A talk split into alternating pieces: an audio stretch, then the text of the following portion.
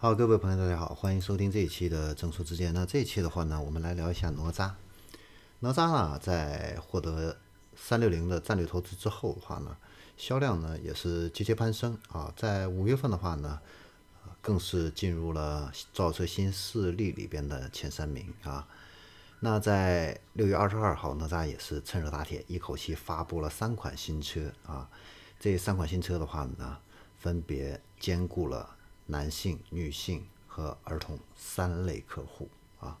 这个的话呢，差异化的这样的一个策略的话呢，我觉得在这个造车的车企里边呢，应该说是刮起了一个新风啊。那它的哪吒 V-Core Sport 魔力版的话呢，是主打运动性能，那零到五十公里加速呢是三点九秒。续航里程的话呢，可以达到四百零一公里，售价呢非常的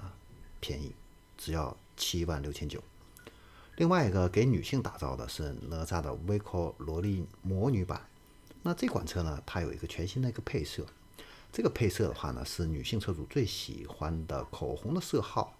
定制的一个专属颜色，叫做轻舞樱花粉啊。然后，为了迎合女性的车主呢，它还配备了十四点六寸的无边的中控大屏，还有小优智能机器人。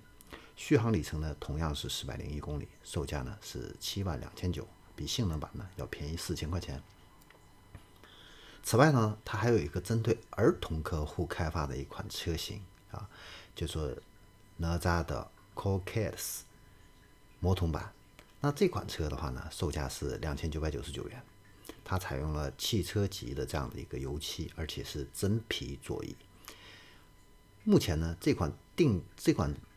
儿童定制的这个电动车的话呢，它的订单量竟然已经超过了五万辆啊！所以有的时候我们必须还是要创新啊。那你永远不知道你的一个创新的话呢，会打开一个什么样的新的一个市场啊？那。哪吒呢？它的这个销量啊，能够得到一个窜升啊，其中的一个秘密的话呢，就是它能够和客户一起共创产品。那像这次推出的这三款车型的话呢，是经过八十多个人的设计团队和三百多个客户呢，进行了一百多次的一个互动交流的话呢，诞生的啊。比如说它的这个魔童版的这个儿童的这个电动汽车呢，就是用户主导的一个结果。这款儿童电动车呢是。设计师呢，给自己的四岁的儿子设计了这款车，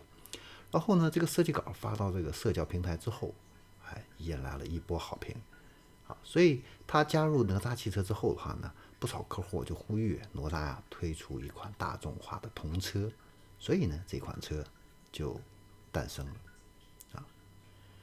那此外的话呢，哪吒在用户运营这一块的话呢，也是比较成功的。他在二零一八年底啊上线了他的用户社区，到现在呢，这个社区呢，APP 呢日活量呢已经可以达到三万人次啊，应该说是一个不错的一个成绩啊。他现在这个车主的话呢也是四万名，说明他的这个客户粘性还是很强的啊。然后呢，为了进一步做好这个用户运营的话呢，哪吒汽车呢把这个官方的粉丝啊定名为。拿铁，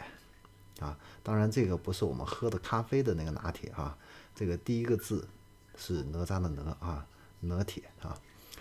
那哪吒的这个用户社区的名称呢，定的也非常接地气，叫什么呢？哪吒宇宙。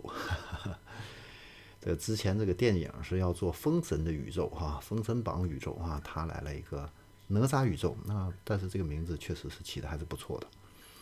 而且呢，他现在呢，把这个六月二十二号三款新车发布的日子，现在定为哪吒的汽车用户日。而且呢，同时还推出了首期价值一亿元的一个用户的这样的一个基金啊。应该说，哪吒呢，在用户这一块的话呢，呃，确实还是做了很多这样的一个工作啊。说起来，我们现在很多主机厂开发的这个车型啊，呃，这个名字呢，都是。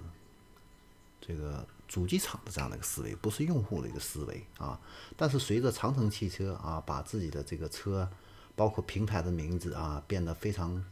呃贴近大众。你比如说它的车型哈，新推出的车型叫摩卡，然后越野车型硬派的越野车型叫坦克，非常容易被别人记住啊。但是反观我们以前车企传统车企，推出新车的这些名字的话呢，除非你是热卖的车，大家能够记得住，否则的话呢，那么多车型的一个名字确实是比较难记啊。所以现在越来的越越多的一些造车新势力的话呢，现在在开始尝试不同的这样的一些思路、差异化的这样的一个竞争啊，而且呢，不断的有一些新的一些点子出来啊，确实的话呢，给未来的汽车零售的话呢，啊，带来了这样的一些新风，同时的话呢，也给我们汽车消费者个性化的这样的一个购买的话呢，带来了更多新的选择。好，这里是众说之见。我们这一期的话呢，就聊到这里，我们下期再见。